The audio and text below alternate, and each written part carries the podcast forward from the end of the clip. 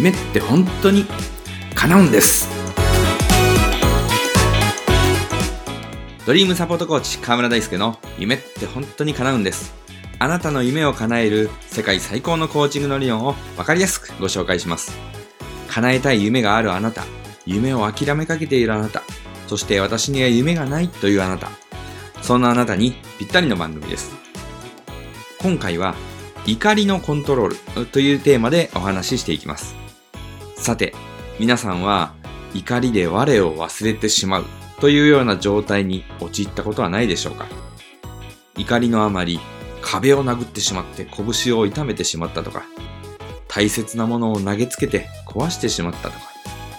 周りの誰かにひどい言葉を言って後で気まずい思いをすることになってしまったとか、そして実際に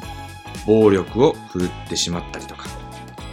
普通では決してしないようなバカなことをやってしまったという経験のある人もいるかもしれません。なんであの時あんなことをしてしまったんだろうと後悔することもあるでしょう。怒りを抑えるとか怒りを感じなくさせるといったことはお釈迦様のような悟りの境地に達した人ならばできることかもしれませんが多くの人がそれを実現することはちょっと難しいでしょう。怒りを感じることを否定するのではなくて、怒りを感じた時にどのように対処するのかを考えた方が現実的でしょう。少なくとも怒りで我を忘れるという経験はできればしない方が良いと言えるでしょう。先ほどバカなことをしてしまったという表現をしましたが、人は強い怒りを感じると本当にバカになってしまうんです。感情を司る扁桃体の活動が優位になり、論理を司る前頭前野の働きが抑えられてしまうんです。つまり、論理的に考える力が低下してしまうんです。さあ、ではどうすればいいのでしょうか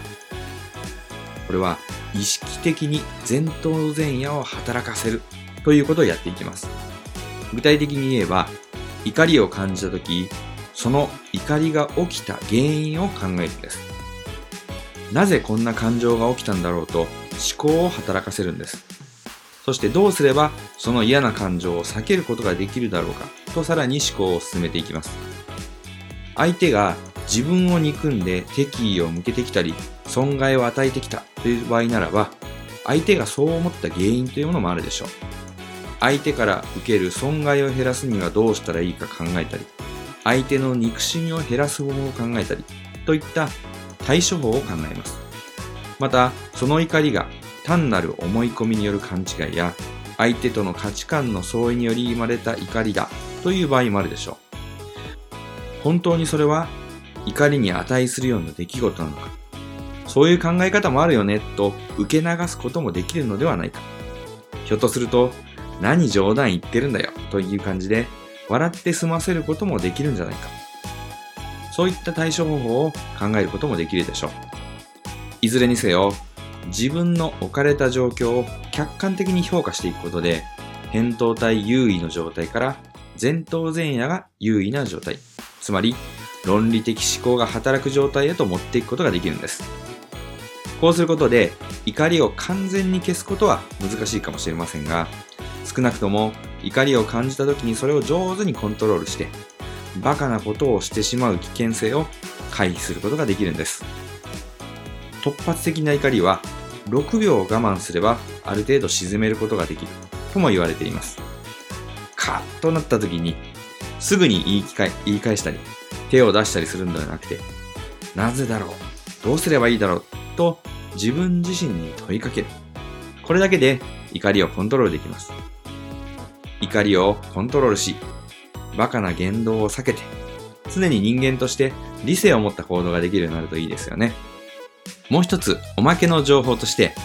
怒りを感じにくくする方法、これをお伝えします。それは、笑顔でいることです。